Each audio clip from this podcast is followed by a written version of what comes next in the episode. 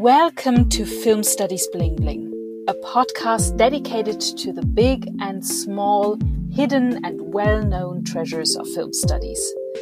This episode is number 18, bringing the podcast to its full age. In this episode, we have Bling of the Month Dr. Ömer Alkin as our guest. He is postdoctoral project manager of the DFG research project Aesthetics of Occidentalism at the Institute for Media Studies at Philipps University Marburg. The news chapter is all about the current issue of Montage AV. Guest editor Anna Sophie Filippi will tell us about the thematic focus of the issue, which is Brazil. And the Dear Diary is about the book From Asta Nielsen to Quentin Tarantino, the cinematic streetscape of the city of film Potsdam, which I'm currently working on with two colleagues of mine. The nice thing is, in this birthday edition, I'm not alone. I have a co-host by my side, Dr. Julia Dittmann. Hello, Julia. Hello, Anna Louise. Would you like to introduce yourself to our listeners?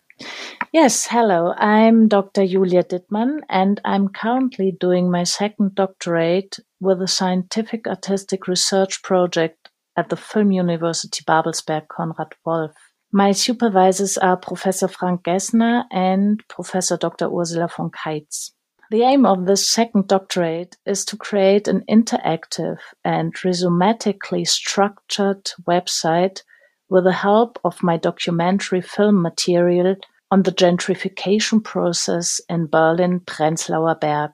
It was shot over a period of 10 years and should be interlinked by hyperlinks and thus come close to be a scientific text. At the same time, it is important to me that the website can serve as an empowering network for activists critical of gentrification and for fellow citizens affected by displacement. Previously, I completed my doctorate in media studies at the University of Bayreuth with a thesis on film analysis critical of racism. In addition to my doctoral supervisor, Professor Dr. Susan Arndt, my supervisory team consisted of Professor Dr. Henriette Gunkel, Professor Dr. Ivo Ritzer, and Professor Dr. Ute Fendler. In addition to my master's degree in film studies at the Freie Universität Berlin with minors in gender studies, Humboldt-Universität zu Berlin, and Modern German History, Technische Universität Berlin, I successfully completed a course on acting at the European Theatre Institute Berlin. Since 1999, I've also been working as a freelance filmmaker. Thank you, Julia. And because you are part of the team in the project The Cinematic Face of Cities, and we're working together on the aforementioned book, uh, but also because you know Ömer Alkin personally and have thankfully suggested him as a guest for this episode, you are my co-host today. Um, would you like to tell me or our listeners how do you know Ömer Alkin? I first became aware of Dr. Ömer Alkin because he had written a very appreciative review of my published dissertation Unveiling the White Gaze in German Enttäuschung des weißen Blicks. And then we met via Zoom in the fall of 2020 at the founding of FAM, the Forum Anti-Racism in Media Studies. Over the course of the last year, we've been able to get to know each other a little better in this network at many, many different Zoom work meetings. In this process, I developed a great interest in his hegemony sensitive research perspective and in his research subject. I'm very happy that we will have the conversation with Dr. Emma Alkin together and that you will give us also an insight in your work for our publication in the Dear Diary chapter. Um, by the way, in this podcast episode, the Bling of the Month chapter is in German, also the news chapter. In the Dear Diary, Julia and I will speak in English again. So have fun and enjoy listening Film Studies Bling Bling. Hier ist also unser Bling of the Month, Dr. Ömer Alken. Herzlich willkommen, Ömer. Ja, vielen Dank. Danke für die Einladung. Äh, schön, dass ich da sein kann. Wir danken dir und wir würden dich sehr gerne zunächst einmal vorstellen, bevor wir mit dir ins Gespräch gehen. Dr. Ömer Alken ist seit Februar 2020 Postdoc-Projektleiter des DFG-Forschungsprojekt Ästhetik des Okzidentalismus am Institut für Medienwissenschaft der Philipps-Universität Marburg. Erstmal wow und herzlichen Glückwunsch dafür. Ja, danke schön. Vielen Dank. Das ist ziemlich cool. Wer DFG kennt, weiß, wie kompetitiv das ganze Ding ist. Im Anschluss an sein Studium der Medien- und Kulturwissenschaft an der Heinrich-Heine-Universität Düsseldorf promovierte er dort zum Thema Migrationskino. Dafür erhielt er ein Stipendium des BMBF geförderten Avicenna Studienwerks e.V. und absolvierte einen Forschungsaufenthalt in Istanbul an den Universitäten Boğaziçi Üniversitesi, Bahçeşehir Üniversitesi und Kadir Has Üniversitesi. Als wissenschaftlicher Mitarbeiter arbeitete er am Institut für Journalismus und Public Relations der Westfälischen Hochschule Gelsenkirchen im Bereich Bildwissenschaft, am Institut für Kunstgeschichte der Heinrich-Heine-Universität sowie an der Otto von Guericke Universität Magdeburg, dort im Bereich Medienpädagogik und Mediendidaktik. Seit 2008 ist Ömer Alken zudem als freiberuflicher Script Consultant, Filmemacher und interkultureller Pädagoge tätig. Ja, lass uns gern zunächst über deinen Weg Weg in die Film- und Medienwissenschaft sprechen, Emma. Gab es einen initialen Moment? Also gab es sowas wie einen Film oder einzelne FilmemacherInnen, die quasi den Weg in die Filmwissenschaft für dich geebnet haben? Also die dir klar gemacht haben, dem will ich jetzt wirklich mal auf den Grund gehen? Hm. Also der Weg in die Film- und Medienwissenschaft ist tatsächlich weniger aus einer Inspiration für einen Film oder einen Filmemacher entstanden, als vielmehr aus der Inspiration, die das Fach mit sich bringt. Ich war ja im Filmbereich aktiv und wollte eigentlich auch eher in die Filmpraxis gehen, aber schon damals, als ich mich für irgendwie ein Film, praktisches Filmstudium bewerben wollte, sollte, musste man eine Mappe einreichen oder sowas. Und als Arbeiterkind, das ich war, äh, dessen Eltern und dessen soziales Umfeld auch sich darin gar nicht auskennt, hat mich natürlich auf diese Mappe oder sowas gar nicht vorbereitet. Das war für mich schon relativ früh klar, dass es irgendwie in den ja, künstlerischen Bereich oder filmischen Bereich gehen sollte. Und ähm, dann kam das Studium Medien- und Kulturwissenschaft. Da habe ich mich eigentlich relativ wohl gefühlt. Es waren interessante Themen. Aber dann ging es in die Medienpraxis. Äh, ich habe ein Praktikum gemacht für einen relativ großen Kinospielfilm. Also dass das mein erstes Filmpraktikum war, war schon cool. Das war der Kinospielfilm Die Fremde von Feo Alada. Das war in Berlin. Und ähm, da habe ich eine relativ ambivalente Erfahrung damit gemacht. Ambivalent deswegen, weil auf der einen Seite da natürlich soziale Problematiken adressiert werden. Ich habe da aber auch gemerkt, dass im Filmemachen selbst sozusagen ethische Probleme auch äh, entstanden sind. Und dieser Widerspruch zwischen dem eigenen praktischen Handeln und dem, was man auf filmischer Ebene damit adressiert, nämlich Probleme. Äh, konkret in dem Film geht es ja um die Unterdrückung einer muslimisch-türkischen Frau äh, durch das Patriarchat, das familiäre, strukturelle Patriarchat. Das war so ein bisschen schief für mich, so dass ich dann die Entscheidung getroffen habe, nee, also Filmpraxis erstmal nicht und dann Filmwissenschaft oder Medien- und Kulturwissenschaft. Ähm, das war irgendwie so ein Prozess und ähm, was mich aber inspiriert hat, generell im Film, so verstehe ich deine Frage. Ich wollte jetzt doch noch mal kurz den biografischen Schlenker machen, weil ich das wichtig finde, war das natürlich Hollywood-Kino. Also ich bin da von meiner Filmsozialisation her hat es sich nicht so entwickelt, dass ich irgendwie ein großes Interesse am europäischen Kino oder sowas hatte, sondern ich bin tatsächlich relativ Hollywood-klassisch sozialisiert worden, aber da auch mit einem Faible für eher krudere Filme. ähm, damit meine ich Filme wie die von Paul Schrader oder sowas, also eher auch New Hollywood. Darf ich noch einmal kurz nachhaken, immer, weil das interessiert mich, wenn du sagst, es gab da diese ethischen ja, Konflikte oder so in der Filmpraxis. Magst du das noch kurz erläutern? Also was, was genau meinst du damit? Ja, da ist man ja auch wieder in einer komischen Situation. Man muss ja so eine Verschwiegenheitsklausel als ähm, äh, Beteiligter am Filmset unterschreiben. Das heißt, ich kann nur in, auf einer abstrakte Ebene da drauf antworten.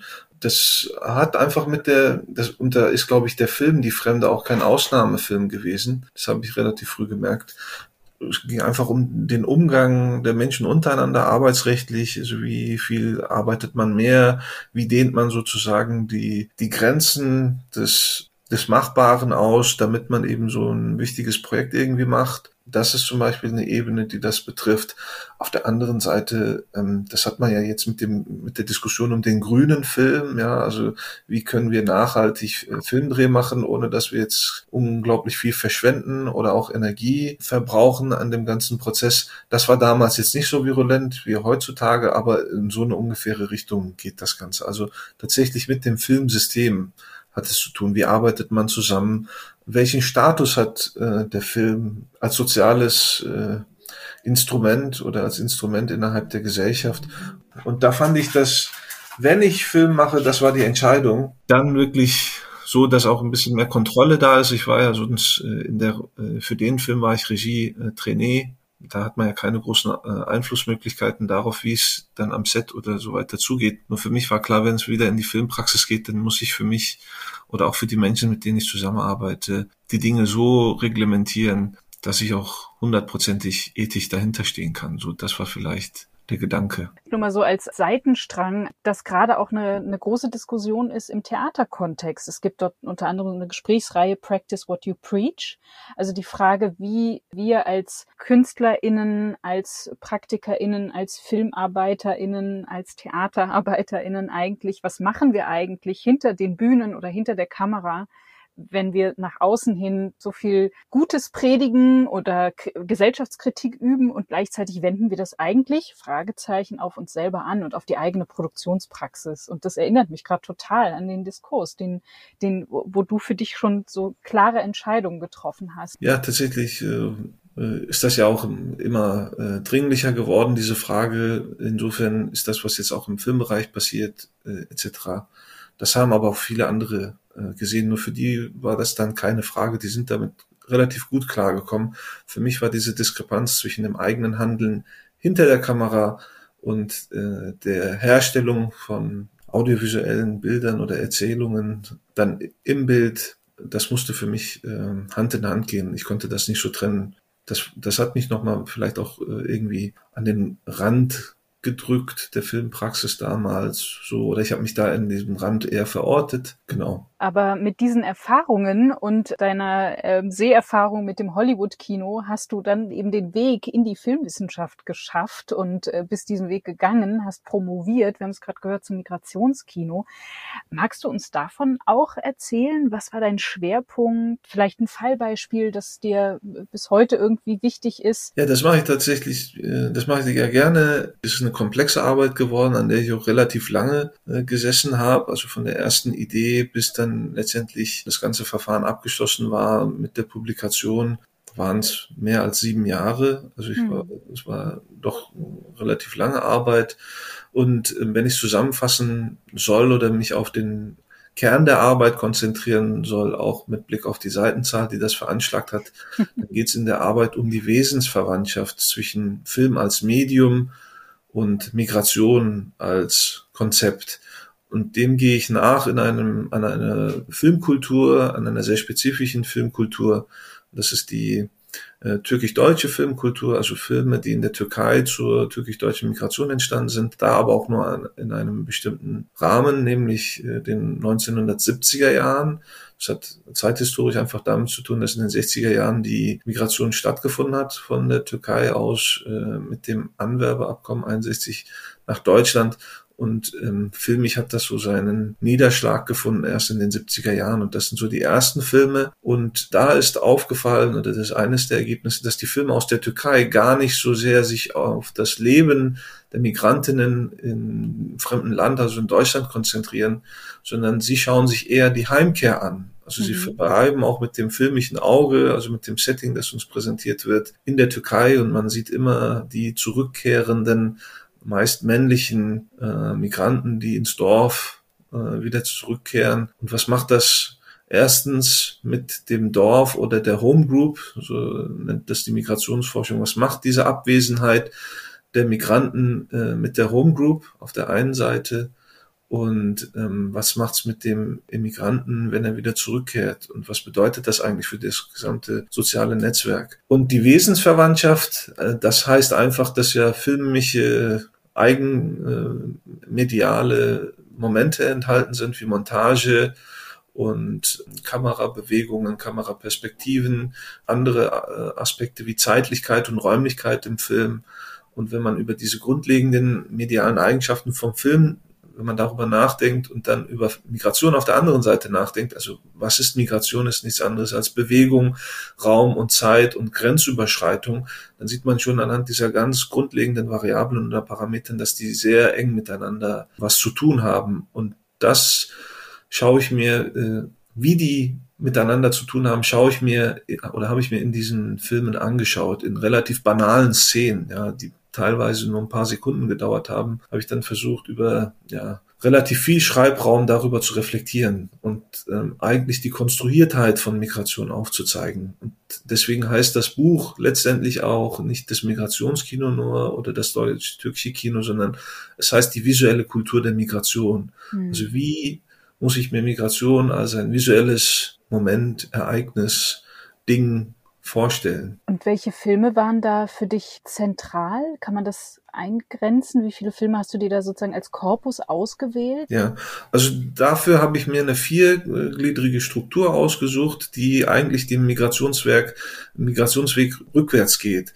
Also es geht los mit der Abwesenheit, also er ist nicht da und das betrifft dann mh, hm, den Film Davaro. Also es sind eigentlich Dorffilme, sehr viele Dorffilme. Das ist ein, eigentlich gibt es dieses Genre gar nicht, aber dieses Genre müsste es geben in der türkischsprachigen Filmwissenschaft. Einige benennen es auch so, aber es gibt keine sehr umfassenden äh, Schriften oder Monografien zu dem Dorfkino. Das ist ein sehr spezielles Genre. Also filmische Ableger aus dem Dorffilm, würde ich jetzt sagen. Ganz konkret ist das zum Beispiel der Film Dönnig, die Rückkehr von 1972 gewesen, ein sehr spezieller Film, in dem eine sehr bekannte türkische Schauspielerin Türkan Şoray auch die Regie übernommen hat. Der hat eine ganz eigenwillige Geschichte, eine ganz spannende Geschichte und den Film habe ich mir sehr detailliert angeguckt. Äh, andere Filme sind ähm, ideologische Filme, die jetzt auch in meinem DFG-Forschungsprojekt eine Rolle spielen. Das sind Filme von Yücel Çakmaklı oder auch anderen filmpolitischen Filmemachern in der Türkei, die versucht haben, da auch über Manifeste ihre politische Ideologie an den Mann zu bringen.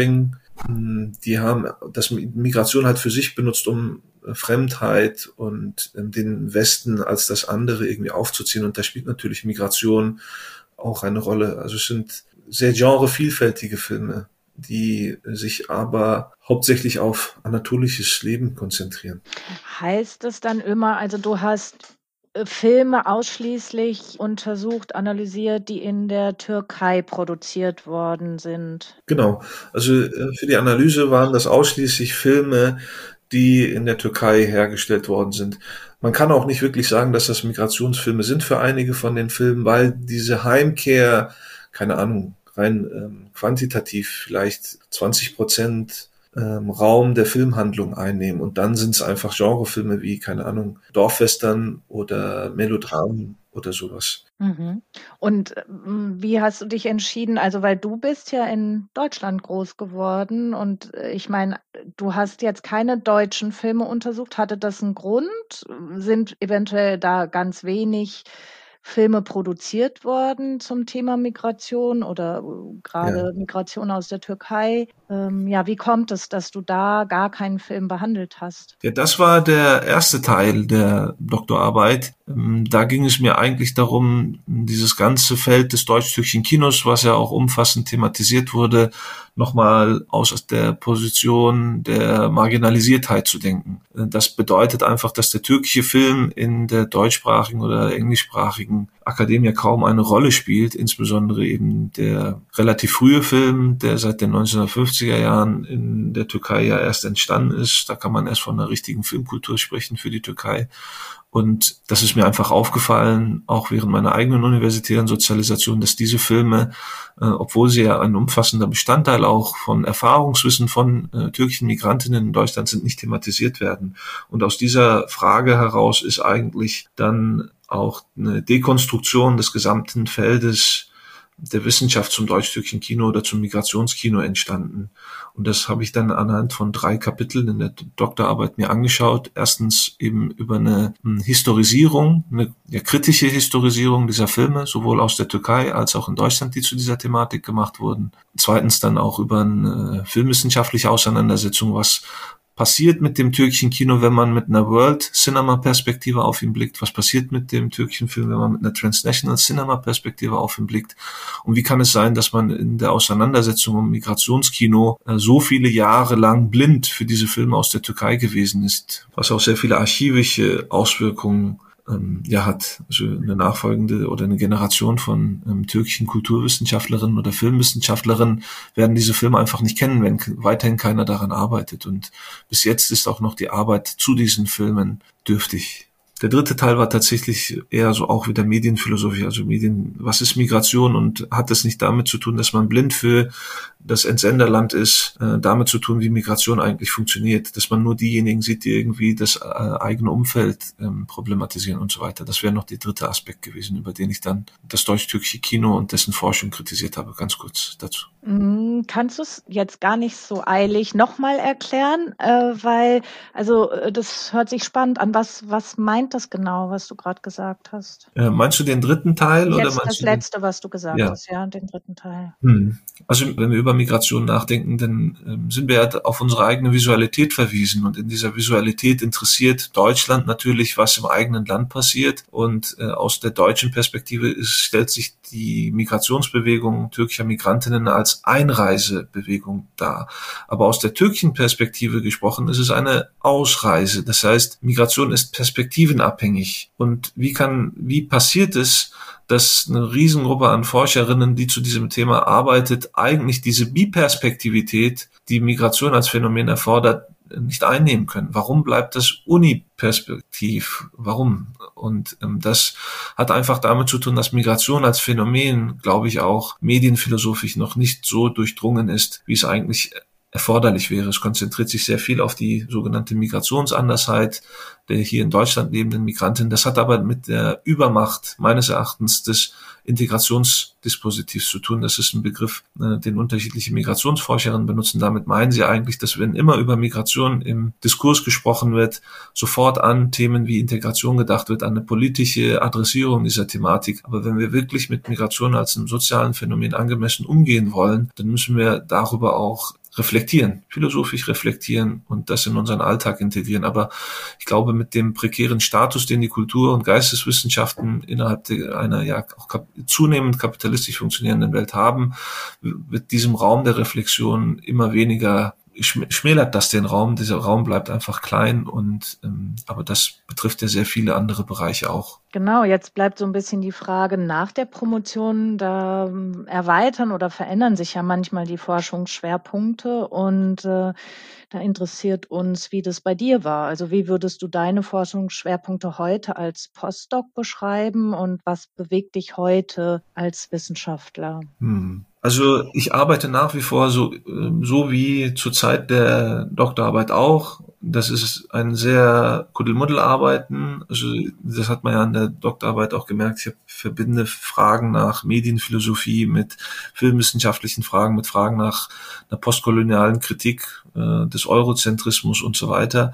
Das bleiben nach wie vor äh, leitende ähm, Themen äh, für meine eigene Forschung, aber es ähm, konkretisieren sich drei äh, Schwerpunkte inzwischen. Das eine ist Postmigration als ein politischer und soziokultureller strategischer Begriff. Das ist auch der Grund, warum ich mich dafür eingesetzt habe oder wir mit Errol Yildiz und Mark Hill, die in Innsbruck sind, ähm, gesprochen haben, damit das Buch in der Reihe Postmigrantische Studien ähm, publiziert wird beim Transkript Verlag. Äh, und es gibt auch ein schönes Vorwort von Errol Yildiz, warum er denkt, dass diese Arbeit äh, eine postmigrantische Arbeit ist, nämlich weil sie ähm, den Migrationsdiskurs aus einer marginalisierten Perspektive, einer anderen Perspektive aufzugreifen versucht. Also Postmigration als einen Bereich, der mich interessiert im Moment. Dann mit dem Forschungsprojekt natürlich auch ganz zentral Okzidentalismus als analytischer Begriff. Also wenn ich mich über meine Rolle als Wissenschaftler ähm, definiere, dann ist es am ehesten dieser Begriff, den ich sehr spannend finde, weil er eine unglaubliche Flexibilität mit sich bringt, um viele verschiedene Dinge äh, zu adressieren, die gerade auf der Welt passieren, nämlich mit Blick auf ähm, die Rolle des Westens, aber auch gleichzeitig als ja, Begriff, der äh, nicht aus Europa äh, kommend wichtig wird, ähm, damit meine ich, dass Okzidentalismus ja eine abwertende oder Dynamiken beschreibt, die eine abwertende Darstellung des Westens vornehmen, die aus dem Nicht-Westen kommen. Und wenn man diese Frage so stellt, dann beschäftigt man sich halt mit Nicht-Europa und Nicht-Amerika. Und das ist, glaube ich, einfach äh, auch wichtig. Aber es bleibt immer noch der Bezug zum, zur eigenen Position da, nämlich als Wissenschaftler, der in Deutschland lebt, bleibt da immer noch so diese Bezüglichkeit vorhanden. Das ist das, was ich spannend finde. Und der dritte Bereich, der, dem ich im Moment äh, relativ wenig nachgehen kann, aber dem ich hoffentlich in Nachfolgeprojekten weiter nachgehen werde, ist die Medienpädagogik, insbesondere die Filmbildung in Verbindung mit digitaler Bildung. Also ich beschäftige mich schon seit einigen Jahren mit so Tools aus der Mediendidaktik und aus der, aus dem Bereich des digitalen Lernens und verbinde sie mit filmwissenschaftlichen, filmanalytischen Vorgehen. Konkret heißt das, dass ich mit einem äh, kostenfreien Tool arbeite, äh, das ich auch in meinen eigenen Seminaren einsetze und an dem über interaktive Elemente auch gleichzeitig Filmanalyse mit den Studierenden eingeübt werden kann und auf sehr spannende und aktive und agile Weise. Also ich habe das schon gemacht, bevor es mit Corona losging und Corona hat dem sozusagen nochmal eine Dringlichkeitsschippe äh, draufgegeben und ja, so vielleicht. Aber es ist nicht forschungsprojektleitend oder forschungsleitend, diese digitale Bildung, sondern äh, hat sich im Moment eher in die Lehre eingenistet, der ich derzeit als Projektleiter nur im begrenzten Maße nachgehen kann. Du hast viel zu tun. Auf dein DFG-Projekt kommen wir auch gleich noch zu sprechen. Du hast auch deshalb viel zu tun, weil du gleichzeitig auch Mitherausgeber eines neuen Buches bist. Äh, gemeinsam mit Rauf Scheilern und Alena Strohmeier arbeitest du an dem Sammelband mit dem Titel Rassismus und Film. Kannst du uns dazu einen groben Überblick geben über den Schwerpunkt des Buches, die verschiedenen Kapitel? Wie ist es dazu gekommen? Ja, ja, der Sammelband äh, ist eigentlich auch wie alle Projekte, glaube ich, bei anderen auch ein Herzensprojekt. Äh, eigentlich habe ich die ganze Zeit wieder in so einer Warteposition verharrt, weil ich dachte, das muss doch kommen, aber es ist nicht gekommen und das war eher so ein überblicksartiges äh, Kompendium das sich mit dem Verhältnis von Rassismus und Film beschäftigt. Es gibt natürlich viele Publikationen, die sich mit rassistischen Dynamiken im Bereich Film auseinandersetzen, aber so ein Buch, das insbesondere die Zeiten, also die Nachkriegszeit in Deutschland fokussiert, und das ist auch der Schwerpunkt des Buchs. Es geht eher um Deutschland äh, und um äh, Filme, die aus Deutschland kommen, aber nicht nur. Also wir haben das dann doch später wieder offener gehalten. Das ist so die Zielsetzung, also wirklich in dieser, Offen in dieser Offenheit, konzeptionellen Offenheit. Wie sieht das Verhältnis von Rassismus und Film eigentlich aus? Und wer, wer forscht aktuell zu diesen Themen? Auf welche Art und Weise? Und wer insbesondere forscht zu diesen Themen äh, mit einem Forschungsbezug, der äh, nach den 1960er Jahren ähm, eine Rolle spielt. Alles, was irgendwie davor ist, ist massiv beforscht. Also zum äh, Verhältnis von Rassismus und Film und Nationalsozialismus gibt es, glaube ich, sehr viel. Aber alles, was danach kommt, ist relativ dünn beforscht. Und dieser dünnen Beforschungssituation, dem widmet sich der Band allgemein gesprochen. Der teilt sich natürlich in Sektionen auf. Ähm, wir haben dann versucht, auch unterschiedliche Formen des Rassismus zu adressieren.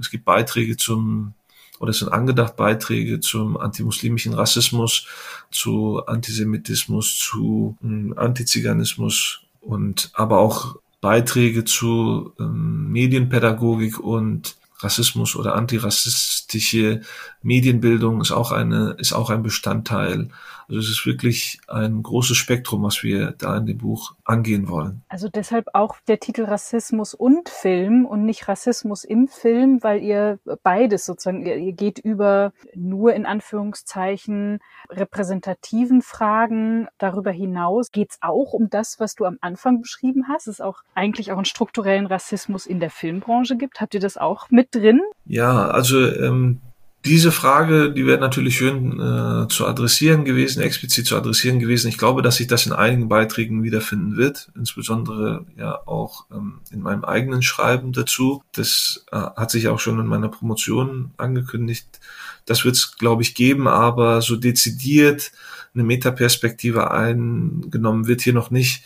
Das ist, glaube ich, damit würde man, glaube ich, auch den Sammelband vielleicht überfordern, weil einfach so die Desiderata die wir adressieren, so umfassend sind. Also es ist viel Rassismus im Film. Bei einer früheren Konstellation, aber das muss man vielleicht auch nochmal mit, mit dem Verlag besprechen, hatten wir eigentlich so Rassismus und Film, Rassismus im Film, Rassismus ähm, ah, das dritte fällt mir jetzt nicht ein, aber wir hatten sozusagen äh, drei äh, Konjunktionen oder Präpositionen uns überlegt, die diese unterschiedlichen Verhältnisse zwischen Rassismus und Film nochmal äh, sichtbar machen. Rassismus durch Film war, glaube ich, das dritte, ich bin mir aber jetzt nicht mehr sicher. Und da hast du, sprichst du einen wichtigen Punkt an. Also es soll nicht nur um Repräsentationsfragen gehen, also Rassismus im Film, sondern auch um das Drumherum. Vielleicht magst du uns noch kurz was vom editorischen Prozess erzählen. Also wie genau habt ihr euch als Co-EditorInnen gefunden? Und wie habt ihr die AutorInnen ausgewählt, die ihr angefragt habt? Ja, also die Idee, Initiator war ich und äh, Rauf Celan ist mein Mentor äh, gewesen beim Avicenna-Studienwerk oder ist immer noch mein Mentor. Und ähm, das ist ja ein Begabtenförderwerk gewesen, wo es auch tatsächlich ein Mentoring-Programm äh, gibt. Und das Avicenna-Studienwerk selbst ist das 13., wenn ich mich nicht täusche, ähm, Begabtenförderwerk, das staatlich gefördert wird und fördert muslimische Studierende. Vielleicht kurz dazu. Und äh, Rauf Ceylan selbst ist Soziologe, aber wir äh, uns interessieren diese filmischen Fragen auch äh, schon seit längerer Zeit. Wir sind beide große Filmfans, Nerds will ich vielleicht nicht sagen, aber Film, äh, Filmfans. Und da kam einfach die Idee, was dazu zu machen. Und wir haben noch nach äh, Gesellschaft gesucht und äh, als jemand, der Alena Strohmeier schon seit 2011 im wissenschaftlichen Bereich kennt, tatsächlich haben wir uns kennengelernt auf dem Network for European Cinema and Media Studies äh, zum Nachwuchswissenschaftler-Workshop. Und ähm, da war Alena, musste da einfach mitmachen, das war schon ganz klar. Und ja, auch deswegen, weil Alena und ich zu ähnlichen Fragen arbeiten, zu, Migration. Sie äh, würde eher sagen, dass sie zu Diaspora arbeitet, vielleicht äh, als anderer Begriff. Und äh, auf die Autorinnen gekommen sind wir natürlich über unsere jeweiligen Netzwerke, aber vielleicht auch nochmal mit Blick auf die rassismuskritische Metaebene, die der Sammelband mit sich bringt. Es schreiben sehr viele Nachwuchswissenschaftlerinnen, die selbst noch nicht promoviert sind, äh, Beiträge für dieses Buch. Und was auffällt, ist, dass die jungen Wissenschaftlerinnen genau die Themen adressieren, die eigentlich auf einer eher professionelleren filmwissenschaftlichen Ebene nicht adressiert werden oder ausgespart bleiben. Und das sind die Fragen eben nach einer äh, Repräsentation von äh, Musliminnen oder äh, Darstellung von Migrantinnen im deutschen Film oder in eben medialen Kontexten, die in Deutschland sehr massiv rezipiert werden. Dazu gibt es relativ wenig Forschung. Wann und wo wird denn das Buch erscheinen? Ja, das Buch wird erscheinen im Springer Verlag und wir versuchen es schon in der ersten Hälfte 2022 veröffentlicht zu haben. Einfach nochmal, um auf die Metaebene oder Metaperspektive einzugehen, wo du gerade, wenn ich das richtig verstanden habe, gesagt hast, das wird so im, im Sammelband jetzt nicht ja an erste Stelle gesetzt, die Reflexion über die Metaperspektive. Aber uns würde das schon sehr interessieren, wie deiner Ansicht nach die Rassismuskritik in der deutschsprachigen Film- und Medienwissenschaft verankert ist. Wie wird sie thematisiert? Wird da genügend Bewusstsein hingelenkt? Ja, das glaube ich nicht. Ich glaube, dass es dass die Medien oder Film- und Medienwissenschaft, das klingt jetzt fies, aber das sage ich jetzt einfach, sehr viel mit sich selbst struggelt. Ähm, ich glaube, dass es bestimmte Automatismen gibt, die sich so eingenistet haben, die dazu führen, dass diese eigene Befragung eigentlich ausbleibt. Auch die Wissenschaft ist ja ein System, das sich nur bedingt selbst reflektieren und kritisieren kann, weil, so, weil sie sonst nicht funktioniert. Sie braucht ja einen bestimmten Produktivitätseffizienten oder braucht einen bestimmten Produktivitätsfaktor und den kann sie nicht erreichen, wenn sie sich ähm, rassismuskritisch befragt, weil Rassismuskritik immer Verlangsamung bedeutet. Wenn man aber selbst äh, marginalisierter Wissenschaftler ist oder sich als solcher betrachtet und dann sozusagen auch noch diese verlangsamenden Prozesse wie die Rassismuskritik oder die Reflexion des eigenen Standpunktes immer wieder vornehmen muss, kann man sich vorstellen, dass das sozusagen eine doppelte Verlangsamung des Ganzen ist. Äh, das fällt mir jetzt nur so ein. Aber der Grund, ähm, warum ich glaube, dass das auch nicht in angemessenem Maße vorhanden ist, hat einfach mit den Konstellationen zu tun. Es ist halt eine elitäre Kultur, die Wissenschaftskultur, und den, das Elitäre kann man sich sozusagen direkt auf die eigenen Fahnen schreiben über die ähm, Forschungsobjekte, die man selbst oder mit denen man sich beschäftigt. Und wenn es eben eher nicht populäre Medien sind, mit denen man sich beschäftigt, also eher Filmkünstler und deren Arbeit, denen man sich widmet, veredelt man sozusagen auch die eigene die eigene wissenschaftliche Praxis damit. Damit meine ich dann Arbeiten zu, keine Ahnung, Michael Haneke oder Pier Paolo Pasolini und auch andere ja eher intellektuell Film, äh, vorgehende Filmemachern. Das hat immer so ein bisschen eine Veredelung des eigenen wissenschaftlichen Tuns äh, bringt das mit sich, das macht es einfach. Äh, das ist jetzt auch vielleicht ein bisschen gemein, auch weil es ganz viele Arbeiten auch, natürlich auch zu Hollywood zum Hollywood-Kino geht. Aber das ist etwas, was ich eher auch im kulturwissenschaftlichen Bereich sehe. Und ich glaube, was aber schwieriger ist, tatsächlich sich mit der eigenen soziokulturellen Situation auseinanderzusetzen. Und das bedeutet, sich sozusagen dem eigenen soziomedialen Milieu zu öffnen. Es gibt keine anderen, das ist leider bedauernswert, dass meine Arbeit eine der wenigen Monographien oder die einzige deutschsprachige Monographie äh, zum Migrationskino, zum türkisch-deutschen Migrationskino ist. Das macht, glaube ich, so ein bisschen auch deutlich, wie es um die Beforschung des eigenen soziomedialen Milieus betrifft.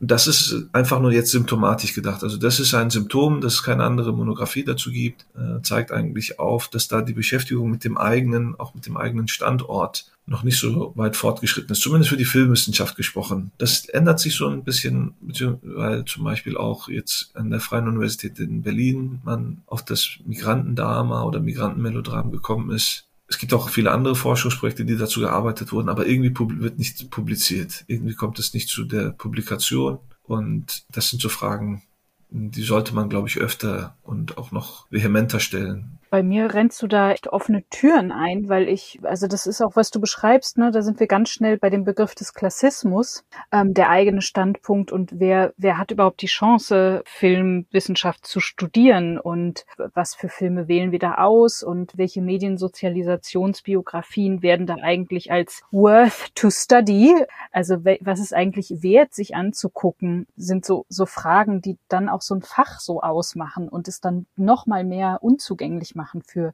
bestimmte Menschen, die aber auch ganz viel zu sagen hätten zum Thema Film und, und, und. Oder die, wer kommt eigentlich an Kunsthochschulen oder eben an Universitäten und kann dort studieren und äh, seine Gedanken einbringen. Also ich äh, kann dir da nur, nur beipflichten und würde dich gern fragen, ob es denn so ganz praktisch irgendwelche Foren gibt oder Kontexte, die du empfehlen kannst, wenn es jetzt andere Menschen gibt, die sich auch mit diesen Fragen befassen und vielleicht noch nicht so vernetzt sind. Gibt es irgendwelche Orte, die du empfehlen könntest, wo man vielleicht sogar praktisch sich engagieren und diskutieren kann und mitmachen kann und sein, sein Wissen auch vertiefen miteinander? Ja, also ich kann äh, als Fachidiot und als, äh, ich würde auch sagen, Berufsidiot, der sich ausschließlich mit dem eigenen wissenschaftlichen Kontext oder dem eigenen ähm, auch filmpraktischen tu, äh, Tun zu tun hat, da jetzt nicht so viel zu sagen.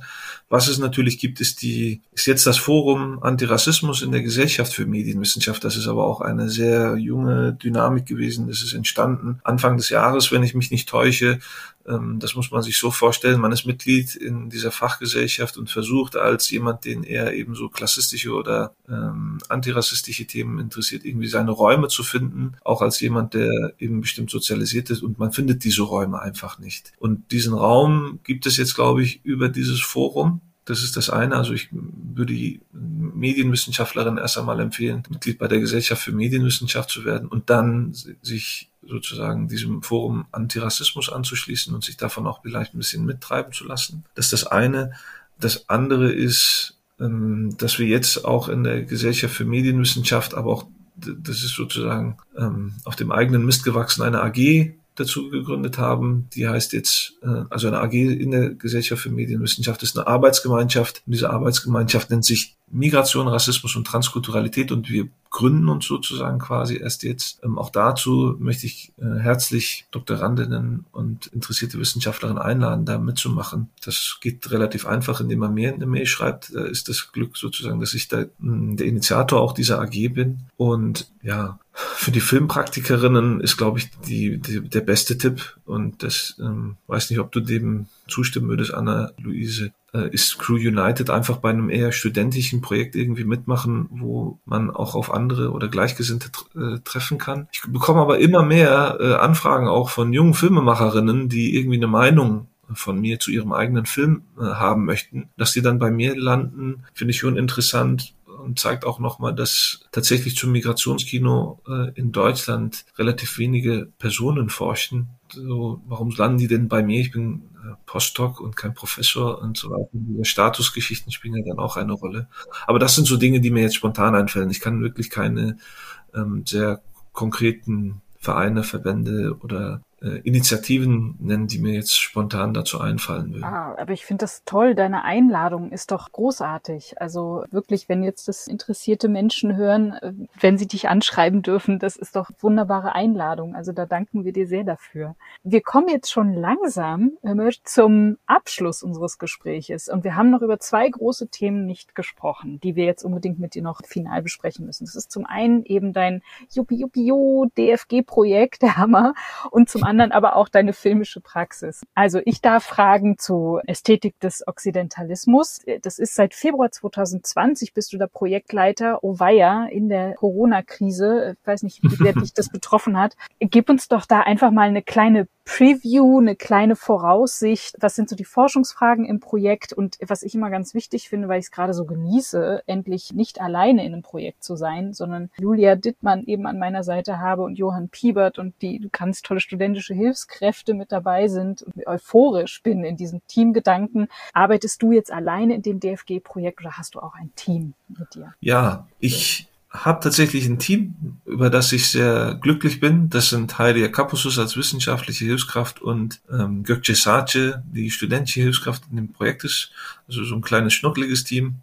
Es macht sehr viel Spaß. Und ja, worum geht's da? Da geht's tatsächlich auch um einen Filmemacher, der heißt Yüce Çakmaklı, den habe ich kennengelernt während meiner Doktorarbeit.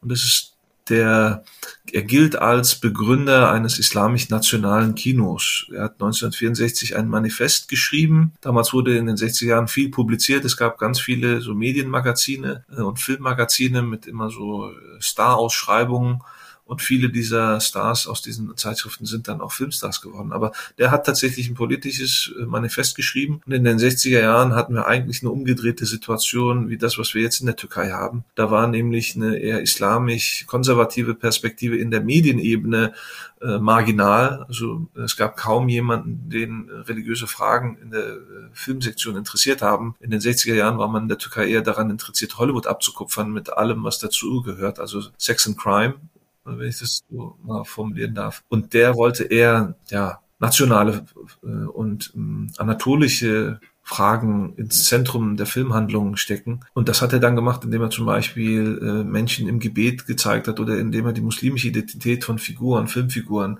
in den Vordergrund gestellt hat. Und er gilt als sozusagen so der Begründer und als Ausgangspunkt für all das, was wir jetzt türkischen Medienprodukten haben, mit den ganzen Fernsehserien, die ins internationale Ausland verkauft werden, die eine osmanische äh, Geschichte ins Zentrum ihrer Handlung stellen und dann auch so fast propagandistisch oder propagandistisch auch verhandeln. Und das hat er schon in Ansätzen in den 70er, 80er, 90er Jahren äh, angedacht und filmisch realisiert da hat er so eine Randstellung.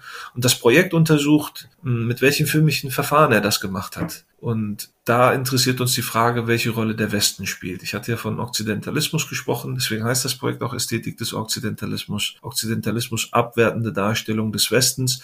Und welche filmischen Verfahren, also filmästhetischen Verfahren, helfen ihm denn dabei, den Westen abwertend darzustellen? Und da versuchen wir Kategorien zu finden. Also gibt es irgendwelche Verfahren, die er immer wieder benutzt, um das so zu machen. Und damit wollen wir eigentlich so ein bisschen auch eine mediengeschichtliche Erweiterung von anderen Forschungsfragen leisten. Nämlich, es gibt ja äh, dschihadistische Propagandavideos. Hat eigentlich Julia Chakmakle damals in den 70er Jahren irgendwelche Strategien angewandt, die jetzt äh, raffinierter geworden sind und äh, sich daraus entwickelt haben? Oder gibt's Bilder, die andere propagandistische Filmstrategien vorbereitet haben? Solche äh, Fragen kann man da angehen. Und dadurch, dass wir computergestützt analytisch vorgehen, also auch mit Annotationssoftware, also mit einer Software, wo wir die einzelnen Szenen auseinanderklamüsern, hat man halt gut, gutes Material, mit dem man auch in ja, aktuellere Forschungs mit dem man an aktuellere Forschungsthemen und Fragen anknüpfen kann. Ich finde ja so schön immer, du beforscht Filmemachende, Aber deiner Vita entnehme ich, du bist auch selber Filmemacher und, ähm, da interessiert mich doch sehr, wie viel Zeit bleibt dir eigentlich, um deine Arbeit als Filmemacher fortzusetzen? Ist es irgendwie möglich, Filmkunst und Wissenschaft zu vereinbaren? Und falls ja, wie finanzierst du dann deine Filmprojekte? Also das fast gar nicht, Film praktisch fast gar nicht. Letztens habe ich ein Drehbuch für einen möglichen Kinospielfilm lektoriert. Das war für den ZDF, hat auch mit Rassismus zu tun.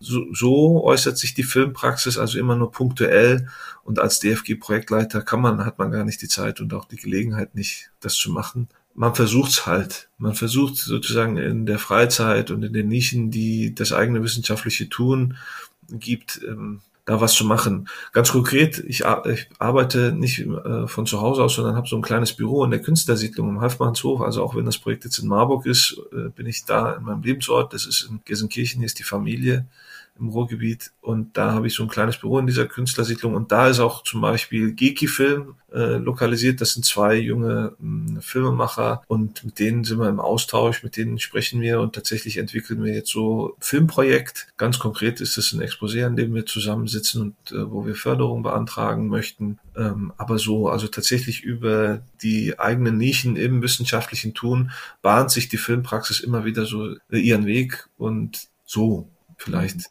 Und mhm. nur in den Freiräumen, aber die muss man sich immer erarbeiten.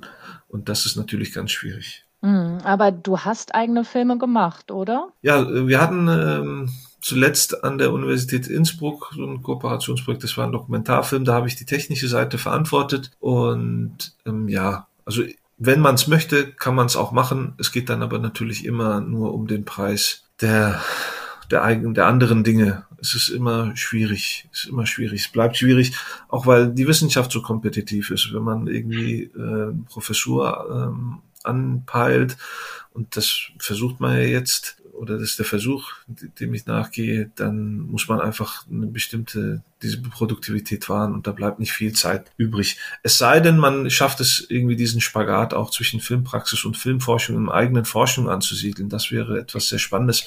Aber ich wüsste jetzt nicht von Projekten, wo die Filmpraxis, äh, von Forschungsprojekten, wo die Filmpraxis und die Filmbeforschung Hand in Hand gehen, aber da könnt ihr oder Anna-Luise ja vielleicht was sie von irgendwelchen Projekten, wo das angedacht ist. Aber das finde ich doch schön.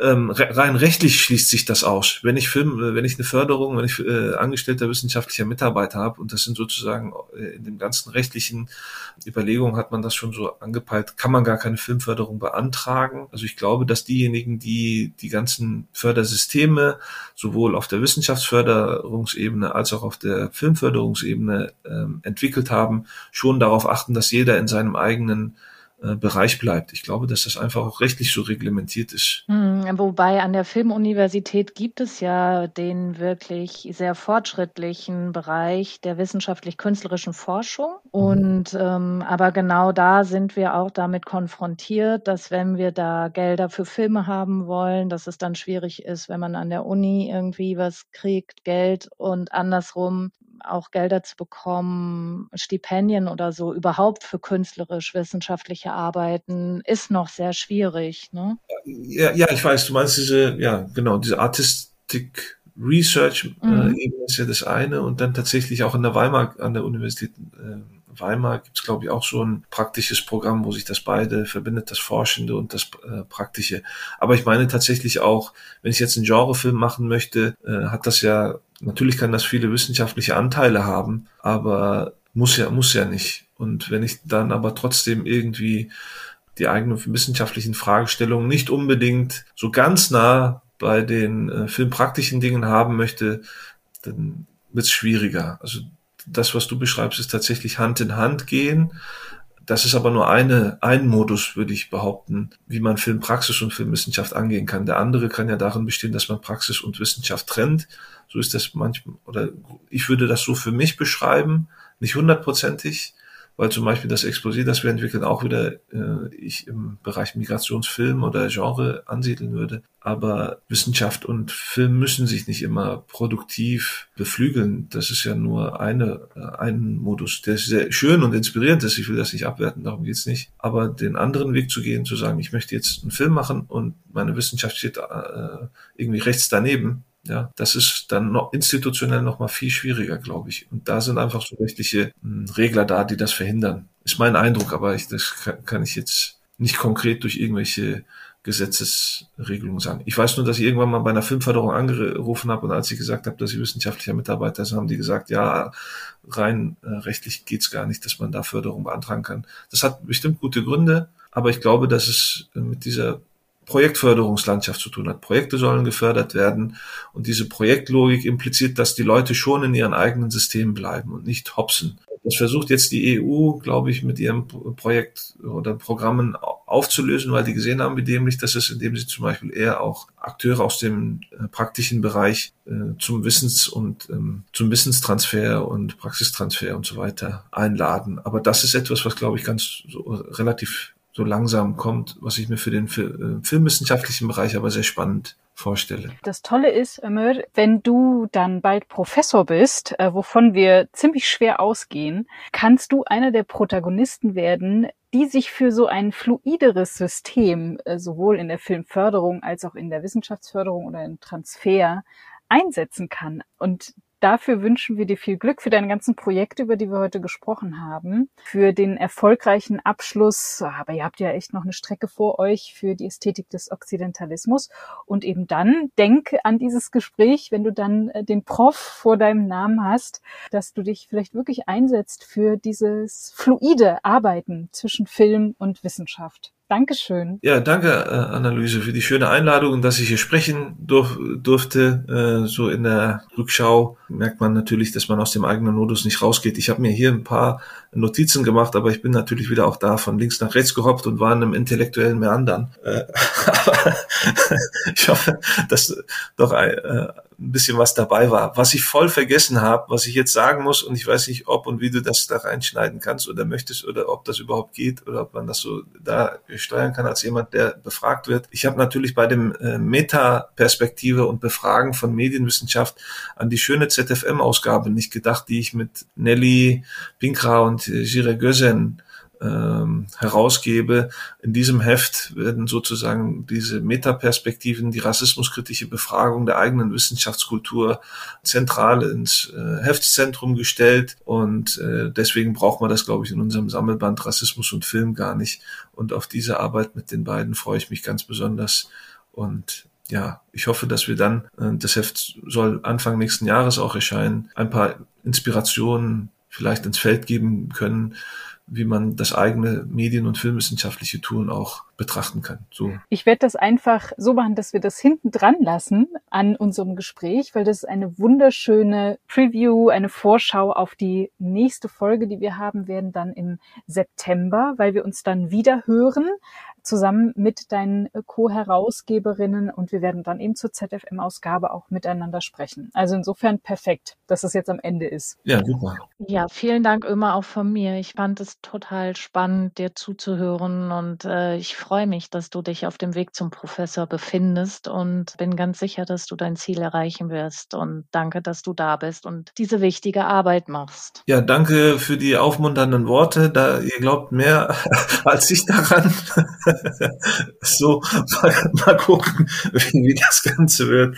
Aber ich bin auch tatsächlich sehr gelassen. Also äh, selbst wenn es jetzt nicht mit einer Professur klappt, ich, mir macht dieses digitale Lernen Spaß. Und das war ja auch die Stelle in, an der Universität in Magdeburg, Mediendidaktik, wo ich einfach äh, Leute da ans digitale Lernen irgendwie ranzubringen versucht habe oder ein sehr verknöchertes äh, sehr verknöchertes Team von Ingenieurswissenschaftlerinnen, die ich da versucht habe zum digitalen Lernen zu bringen und äh, die dann auch vor der Kamera standen und so weiter und so fort. Also ich verstehe diesen, diesen Ethos, ich nenne es mal Ethos, äh, Professor zu werden, aber der Flaschenhals ist sehr eng und wenn es nicht klappt, soll, das geht dann auch an diejenigen, die das sehr lange versuchen und bei denen es dann irgendwie nicht klappt und vielleicht werde ich dann auch zu denen gehören, aber nicht entmutigen lassen und einfach weitermachen und die Filmpraxis oder die Praxis nicht vergessen und dann wird alles gut gehen. Also wir leben in reichsten, in einem der reichsten Länder der Welt und ich glaube, wir sollten uns mit dem Meckern vielleicht ein bisschen zurücknehmen. Aber äh, das soll nicht heißen, dass man auch nicht aktivistisch irgendwie an der Wissenschaftssituation arbeiten sollte. Jetzt gibt es ja wieder Dinge, die an diesen Wissenschaftszeitvertragsgesetzen rütteln und dafür sorgen wollen, dass Leute in unbefristete Anstellung geben. Das ist sozusagen nochmal die andere Ebene. Also es muss ja nicht Professor werden, wenn wir es irgendwie hinbekommen, dass Leute in Dauerstellen sitzen. Und ich, ich freue mich, wenn ich in der Dauerstelle bin und äh, wenn es dann diese vier Buchstaben davor gibt, ja schön, dann ist auch, ist auch gut. Hier ist das News Chapter. Ich freue mich sehr, Anna-Sophie Filippi zu Gast zu haben. Sie ist Doktorandin an der Filmuniversität, also eine liebe Kollegin von mir und die Gastherausgeberin des Schwerpunkts Brasilien der aktuellen Ausgabe von Montage AV. Anna-Sophie, zunächst einmal ganz herzlichen Glückwunsch zu der Gastherausgeberschaft. Wie toll! Dankeschön. der Schwerpunkt Brasilien hängt unmittelbar mit deiner bisherigen Arbeit und auch deiner Promotionsforschung zusammen. Kannst du uns einen Einblick in deine bisherigen Werdegang und deine, deinen Bezug auch zum brasilianischen Kino geben, der ja auch so motivierend war, diese, diesen Schwerpunkt aufzusetzen? Äh, ja, gerne. Genau, mein Bezug zu Brasilien ähm, kam gar nicht so unbedingt direkt über den Film. Ähm, ich habe in der zehnten Klasse ein Auslandsschuljahr dort gemacht ähm, mhm. und dann ein Jahr in einer brasilianischen Familie gelebt und seitdem fühle ich mich dem Land wirklich sehr verbunden und war auch immer wieder da und habe dann im, im Laufe meines Studiums, ich habe dann Medienkommunikationswissenschaft studiert zuerst und dann Medienwissenschaft und habe dann im Laufe des, des Studiums immer wieder versucht, das Brasilien-Thema in meine Arbeiten irgendwie mit einzuflechten und habe dann immer meine Abschlussarbeiten irgendwie zu brasilianischen Medien geschrieben. Genau, und 2016 bin ich da nochmal für ein Praktikum ein bisschen länger nach Rio und habe dann dort in einer Filmschule gearbeitet. Das war wirklich ganz toll. Das ist eine Filmschule, die aus dem Projekt oder aus dem Filmprojekt City of God oder Cidade de Deus entstanden ist. Den ja. kennen vielleicht manche auch genau. Mhm. Ähm, und äh, da habe ich dann drei Monate ein Praktikum gemacht und hatte auch immer mal so ein bisschen Leerlauf und da gab es eine kleine Bibliothek zum brasilianischen Film. Dann habe ich immer mal so ein paar Bücher rausgezogen und ich glaube, das war für mich so eine Art Initialzündung dann auch, äh, mich mit dem brasilianischen Film oder mit der Filmgeschichte mehr zu beschäftigen. Und das mache ich jetzt auch in meiner Promotion.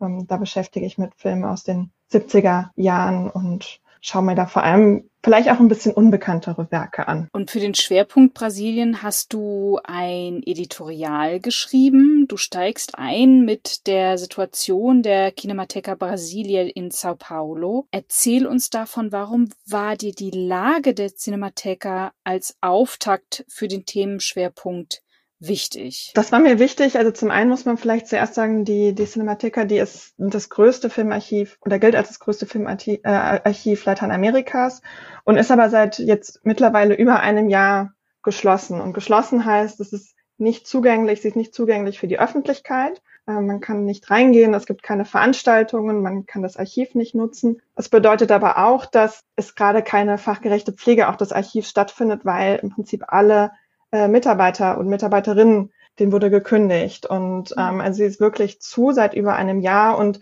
ähm, es ist schon, also man kann sagen, die, die Kinematik, die war schon immer in einer eher prekären finanziellen Lage, aber jetzt seit einem guten Jahr ist die Bedrohung wirklich akut geworden. Also wenn man auch einfach mal bedenkt, wie doch auch anfällig Filmrollen für Brände sind ähm, und man sich ins Gedächtnis ruft, dass 2018 schon mal ein brasilianisches Museum gebrannt hatte in Rio und dabei große Teile des Archivs zerstört wurden. Genau, das war mir dann äh, ein wichtiger, ein wichtiger Aspekt und ich hatte es so wahrgenommen, dass, dass hier vielleicht noch gar nicht so viel diskutiert wird oder noch nicht so sichtbar ist. Und genau, und was, ja, wie ist es eigentlich auch zu, zu der Schließung gekommen? Das muss man vielleicht auch noch sagen, weil wir ja hier in Deutschland seit einigen Monaten ja auch in einer Situation leben, wo öffentliche Institutionen zu sind mhm. ähm, oder zu waren. Jetzt gerade wird es ja besser. Ähm, in Brasilien aber ja, ist auch die Corona-Lage katastrophal, äh, muss man leider sagen. Aber die Schließung der Kinemathek hat damit eigentlich gar nichts zu tun, ähm, sondern die hat damit zu tun, ja, mit der destruktiven Kulturpolitik von Bolsonaro und geht auf einen Streit zurück zwischen dem Kultursekretariat und der Stiftung, die die Trägerschaft für die Kinemathek hatte, jetzt nicht mehr hat. Genau. Also es ist eine äh, komplexe Situation gerade und auch eine dramatische. Ähm, und es war mir wichtig, diese Gemengelage den Artikeln voranzustellen, weil ja auch viele Filme, die in den, in den, in den Aufsätzen behandelt werden, ja auch in der Kinemathek einfach auch eigentlich verfügbar sind.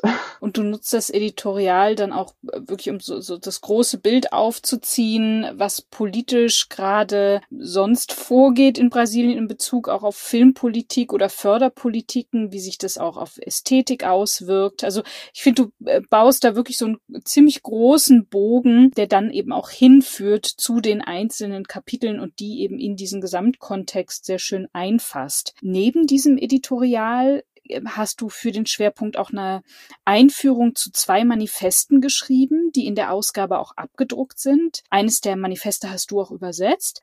Was sind das für Manifeste und warum nehmen die eine so wichtige Stellung in der brasilianischen Filmgeschichte ein? Mhm, äh, genau, das sind zwei Texte von Glauber Rocha.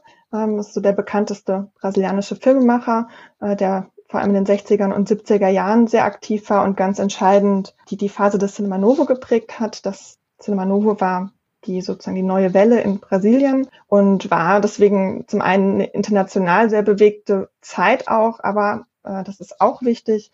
Äh, in Brasilien herrschte zu der Zeit auch eine Militärdiktatur und viele FilmemacherInnen und unter anderem auch Lava Rocha haben da Widerstand geleistet äh, mit ihren Filmen, ähm, aber Lava Rocha eben auch mit seinen Texten. Also er ist nicht nur ein Filmemacher gewesen, sondern hat auch selbst immer schon sehr viel äh, geschrieben, vor allem dann auch zur brasilianischen Filmkultur. Und in dem Kontext sind dann auch die beiden Manifeste zu, zu betrachten, die wir mit abgedruckt haben. Das ist einmal die Ästhetik des Hungers. Äh, das ist wirklich ein sehr, sehr bekannter Text und der auch den akademischen oder filmkritischen Diskurs zum brasilianischen, aber auch zum südamerikanischen äh, Kino ganz, ganz entscheidend geprägt hat und das auch immer noch tut. Ähm, und zusammengefasst kann man sagen, dass Horscher in dem, in dem Text Die Ästhetik des Hungers äh, das Programm des Cinema Novo, also dieser Filmbewegung, formuliert. Und das sieht er äh, vor allem in, wie der Titel dann auch schon sagt, in einer selbstbewussten und einer konsequenten Verhandlung, ja, ästhetischen Verhandlung des Hungers und der Armut.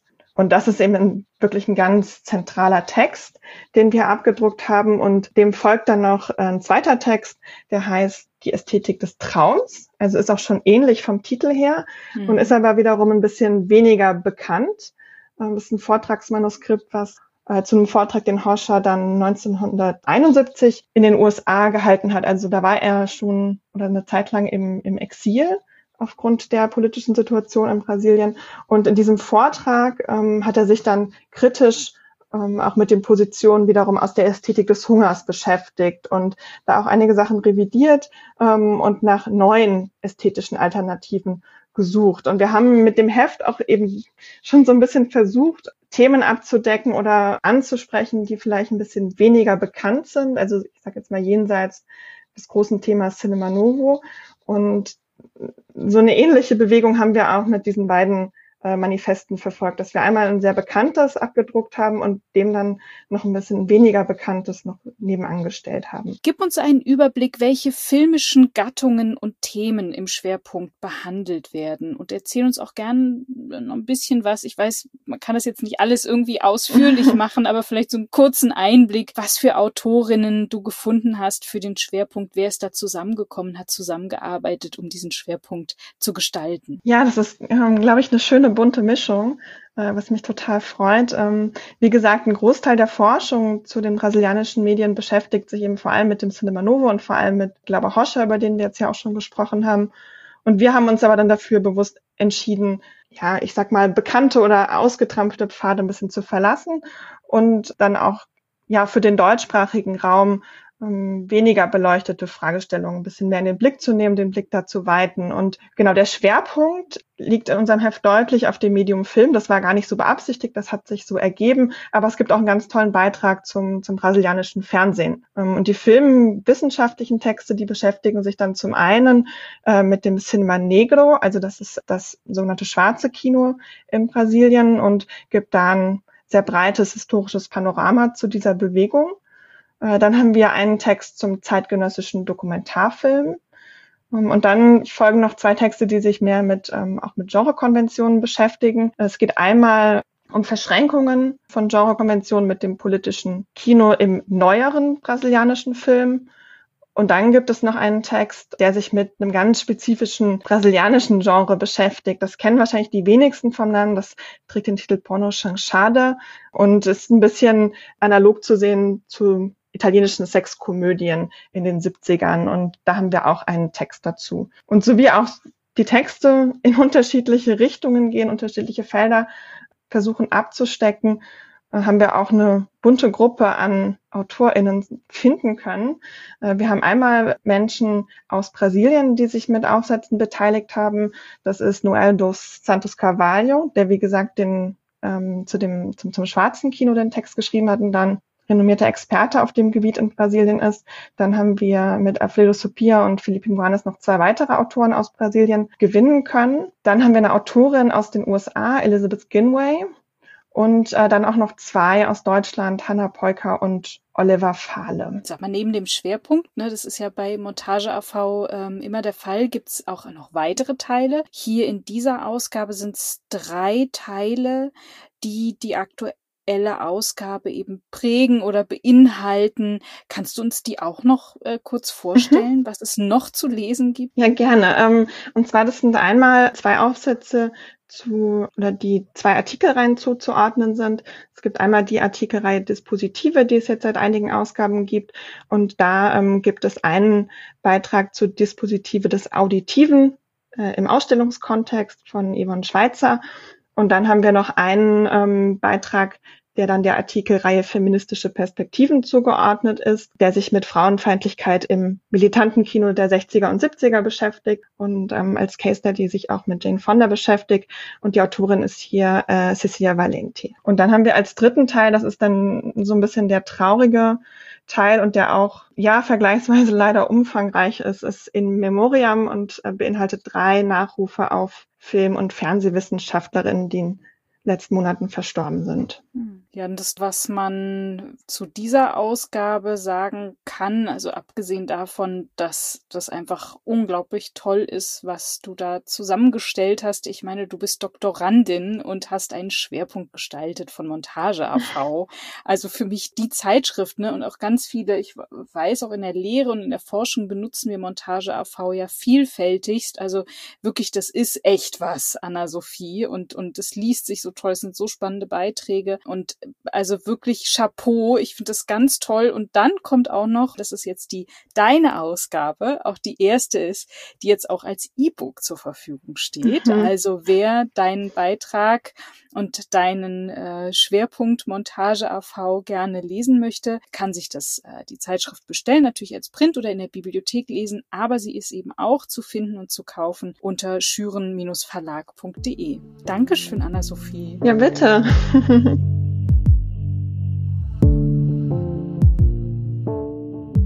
This is the Dear Diary chapter. I've already reported here that my research project will now result in a somewhat different publication than planned. Why exactly? I'll tell you next time. So now I'm working with Julia Dittmann and Johann Piebert on a book about cinematic street names in Potsdam. I can at least report that it has the working title from Asta Nielsen to Quentin Tarantino, the cinematic streetscape of the city of Potsdam. The book will have a kind of hourglass structure, I would say. The book will begin with the major theme of film cities, which I will first present as heterogeneous assemblages of film related places, artifacts, activities, social practices, and film streets. Then we will zoom into a film city, into uh, the UNESCO City of Film Potsdam, and take a closer look at the cinematic streets there. Currently, there are 42 streets, all of which are named after film people. First, there will be a comprehensive statistical evaluation and calculations of correlations between the streets. This will show, for example, that only 10 of the 42 streets are named after women, and all of the named women are people who are primarily known as actresses. Female filmmaking, this is just one of the many results, is thus reduced in this cinematic streetscape to the beautiful actress, the ones we look at. Then using critical street named research literature, I attempt to describe the cinematic streetscape as palimpsest, cultural arena, and performative space. Since these three approaches are not so 100% satisfying, I return to the book's starting point, namely the question of whether or not film cities should be described as networks of human and non-human entities using one of the actor network theories. You see, that's why I'm talking about an hourglass structure, because at the end I return to the initial perspective of film cities as a whole. But the book doesn't consist solely of a description of the state of affairs. It introduces the filmmakers in question in detail in biographical texts and looks ahead. And that's where you come in, Julia. Can you tell us about your chapter? What are you working on right now? I'm currently writing a chapter on the sense of revisionist film history that means um, that I make film artists visible who had a decisive influence on Babelsberg film productions, but who have so far been underrepresented in film historiography. In doing so, I focus on female filmmakers who come from trades other than acting and on filmmakers who have gone unmentioned as a result of racist discrimination. That is, I direct the commemoration of filmmakers in the city of film, Potsdam, out of the previous white space and enrich the pool of potential street names with both black and Jewish actors and female film artists who worked in trades such as directing, producing, screenwriting, or costuming and the publication is expected to be released by Avinos on February the, 12th, the 12th, 2022. It will be available in German and in English. So thank you, Julia, for being my co-host and uh, that you gave us an insight into your work for this publication. It's a pleasure to work with you. And thank you, listeners, for joining us again for Film Studies Bling Bling. The next episode will be released in September. So see you next time. Goodbye.